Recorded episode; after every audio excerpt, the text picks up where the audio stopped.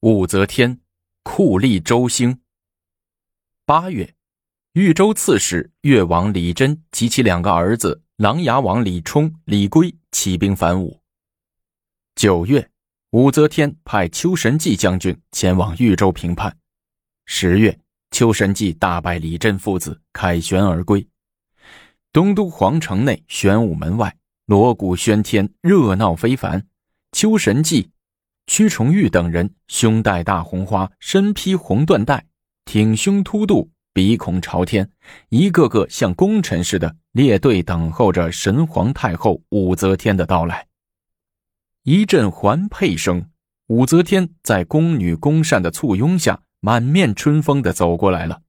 众人扑倒在地上，山呼万岁毕，复归本位。武则天颔首向众人致意，众爱卿对朝廷给予你们的封赏还满意吧？谢太后赏赐。众将官挺胸叫道：“ 好，好。”武则天满面笑容的说：“前后才二十四天，博玉两州即告平定，你们勇猛善战，为国争光，为君分忧，为民造福。好，好，请陛下预览叛军的凶器。”秋神纪上前请道：“好。”武则天高兴地说。玄武门外的一间偏殿里，收拾一新，靠墙处搭了许多木板架，上面摆放着博玉缴获的文书、盔甲、刀枪、旗帜等物。武则天饶有兴趣的一一看过，不断的问这问那，点头赞许。参观完展览。武则天旋即召开御前会议，要求各部门举一反三，加快越王琅琊叛乱的案件审理工作。叛乱案无论涉及到谁，无论他有多么高的爵位，一律拿下，严惩不贷，务必穷治乱党，一个不留。武承嗣最能明白太后的意思，他一边听着，一边点头附和着。散朝后，武则天独留下武承嗣问。依你看，谁接手这个叛乱的案子最为合适呢？周兴，武承嗣脱口说道：“审理这样的叛乱案，正堪驱使此辈之人。”武则天点点头，对侄子说：“嗯，这些年你也有长进了。本宫任用这些酷吏，让他们掌管刑狱，正是要他们的心狠手辣，为本宫对付政乱，镇压叛乱。”只有这样，才能灭掉李氏的反叛之心呢。太后，您老人家顺应天意，早日登基呀！武承嗣搓着手说：“不灭掉这些李氏宗室的弟子，不灭掉李氏的忠臣死党，本宫当上了皇帝也坐不稳呢。现在当务之急就是利用真冲父子的叛乱案，把李氏宗室一网打尽，从重从快。”来个！武则天挥手作掌，做了一个砍头的动作。侄儿明白了，侄儿马上去办。告辞出宫，武承嗣浑身是劲儿，命令车驾直奔刑部，去找秋官侍郎周兴。周兴的官阶在酷吏中品级最高，此刻周兴正召集索元礼、来俊臣等人在一起完善酷刑技艺。听门房报告说，武承嗣大驾光临，众人急忙拥出门，叩头迎接。武承嗣一边和这些牛头马面们打着招呼，一边径直走进屋里，见桌上有一个大本子，武承嗣随手拿过，只见上面写着一行字：“告密罗之经。”武承嗣翻开本子，上面写着怎样罗织罪名，怎样逼供。条贯之节，事状游序，一步一步，十分详细。武承嗣扬了扬手中的本子，问：“这是谁搞的？”“啊，回武大人。”来俊臣叩首答道：“呃，此书是臣口述，臣的师傅朱南山编写的，呃编得不好，大人见笑了，请大人指正。”武承嗣频频点头，边哗哗的翻着那本《罗织经》，边说：“嗯。”很全面，很具体。索元礼凑过来问道：“呃，武大人，您这次来刑部有何教训呢？怎么手又痒痒了？武承嗣笑着问。索元礼嘿嘿的笑着，指着来俊臣等人对武承嗣说：“俺几个一天不审案子，一天不揍人，就就觉得浑身不对劲儿啊。”哈 哈行，不要着急。武承嗣说：“你几个先出去，我有些事儿找周大人说一下。”打发走来所等人，武承嗣对周兴说：“老周啊。”我在神皇太后那里给你争取了一个立功封赏的机会，不知你能不能完成啊？啊，什么事儿啊？周兴凑到跟前问：“哼，就是真冲父子叛乱案，神皇太后想借这个案子把李氏诸王刺史一网打尽，一个不留。”武承嗣嘴贴着周兴的耳朵，小声说。没问题，周兴拍着胸脯说：“他只要入了咱周兴的门，哪怕他铜头铁臂，哪怕他皇亲国戚，不消数日，咱都能审得清清楚楚。谋反事实，杀他没商量。”好，武承嗣赞道。两个人又头对头密谋了一会儿，方才散去。夜的天空。蔚蓝而深邃，眨动着那神秘的眼睛，俯视一切，俯视着大千世界的喜怒哀乐。二更天的时候，一队二百多人的甲士轻走猫步，沿着墙根悄悄地摸到韩王府。四面包围之后，一个当官的一招手，上去两个甲士狠命地砸着韩王府的大门环。咚咚咚咚，砸门的声音在夜色中传得很远，很清晰，很惊心。呃，谁呀？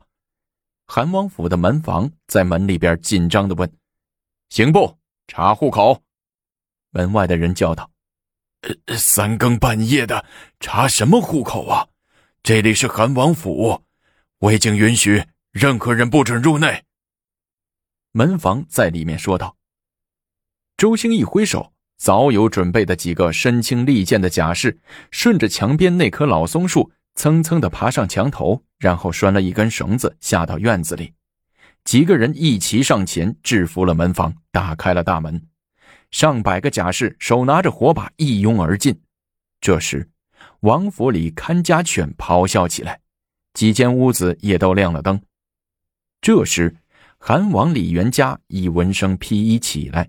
他挺身站在门口，对冲进来的众甲士厉声喝道：“尔等不及宣召就擅闯王府，难道不怕杀头吗？”众甲士见韩王白衣白裤、银须飘飘的样子，有些打怵，都不知不觉的往后退了两步。这时，周兴赶过来，他奸笑一声，对韩王说：“本王奉命来拿你。”你也别摆什么王爷的架子了，乖乖的跟我走吧。周兴，你凭什么抓本王？哼，凭什么？有人告你参与真中叛乱，有什么事儿白天不能说吗？韩王气愤的指着周兴：“你深更半夜带人闯进王府是何道理？你还是不是我李唐的官吏？你眼里还有没有皇亲宗室？”周兴嘿嘿的笑了两下，说：“现在是太后、神皇当政，你王爷的牌子不顶事儿了。你还是乖乖的跟本官走吧，免得自找难看呐。”周兴一招手，甲士们持刀围了上来。韩王李元嘉感叹了一下，转身进屋，特意换上亲王朝服，随周兴等人走了。到了刑部，韩王被人直接带到审讯室。周兴坐在主审席上，喝道：“来人呐，先扒去了他的亲王朝服。照老规矩，先来个醋灌鼻。秦王朝服是护身符，周兴也敢扒。韩王从怀里摸出一面四四方方的小金牌，举在手中，喝道：‘这是先帝太宗。’赐予本王的免刑免死牌，任何人都不得沾本王一指头。免死牌。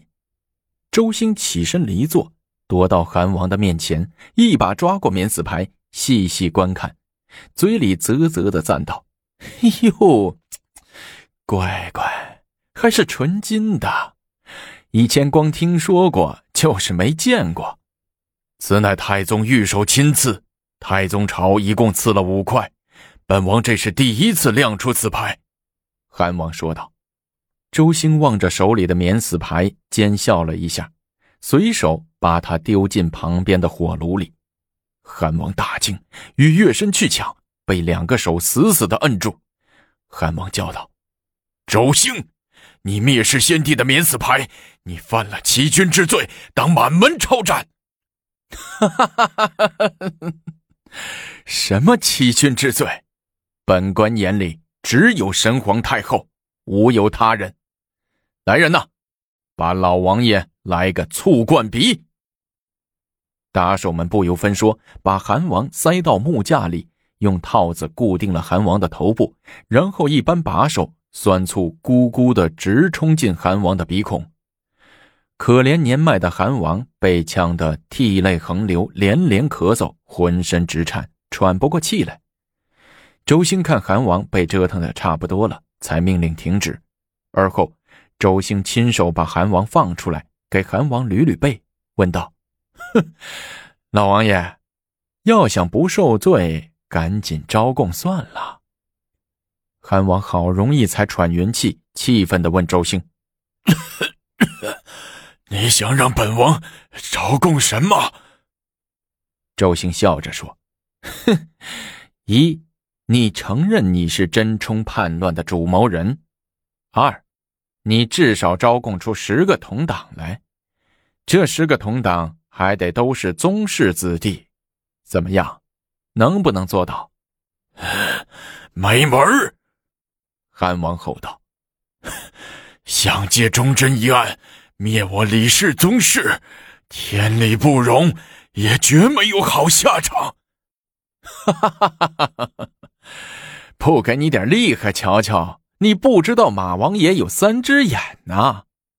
周兴叫道：“带老王爷到重刑室观摩观摩。”韩王李元嘉被带进重刑室，只见重刑室内排班摆放着铁锤、铁龙头、带刺的木棒等刑具，上面还血迹斑斑，地上、墙上也是血迹斑斑。周兴指着墙根摆放的大家，对韩王说。那，这就是著名的十大家。如不招供，就让你试试。这个带刺儿的叫定百脉，这个带杠的叫喘不得，这个带弹簧的叫突地口，这些依次叫筑集成、失魂胆、失同反、反事实、死猪仇、求己死、求破家。介绍完十大家。周兴又一脸奸笑的说道：“ 你是个王爷，金贵的很，是千金之躯，赶快招了吧，免得落个皮开肉绽，尸首不全。”你，你敢对本王行刑，你绝没有好下场。”韩王颤抖着身子说道：“ 什么好下场不好下场的？来人呐！”给老王爷上刑！周兴命令打手道：“呃，大人，先给他上什么刑啊？”一个打手上来问：“挨个是，啥时候按要求都招了，啥时候算完？我呀，先到前面睡个觉去。”说着，周兴冲着韩王一笑，转身走了。来到前厅。周兴合衣躺在床上，睁眼望着黑洞洞的帐顶，想象着韩王李元嘉等囚徒受刑时痛苦的样子。黑暗中，周兴禁不住哈哈大笑。他决心借这个案子，把一些平时和自己过不去的那些人都罗列进去，置其死地而后快。他决心把那些李氏宗亲一个一个的、一步一步的全部搞掉。到那时，自己就是太后的功臣，就是可以青云直上，最多三年五年，自己就能弄个宰相当当。一人之下，万人之上，积极积攒势力。待太后老到糊涂了，哼，我周兴就可以。周兴迷迷糊糊中正做着升官发财梦，一个人来到床前，轻声叫着：“周大人，周大人。”周兴揉揉眼睛，见床头站着师爷，就问：“啊，进行的怎么样了？”“啊，招了。”师爷笑眯眯的说。这当王爷的都细皮嫩肉的，石大家还没用两个就受不了了。哼，都招供了些什么人呢？呃，是让他只供水，他就只供水；供水不供水，还请大人您拿个主意。这事儿小的不敢做主啊。师爷点头哈腰的说。周兴满意的点了点头，下了床，从旁边的抽屉里摸出一张纸。用手指点着纸说：“该指供谁，我都安排好了。这是第一批黑名单。”武后继续为巩固自己的政权，对李氏宗族开始了灭门。我们下集精彩继续。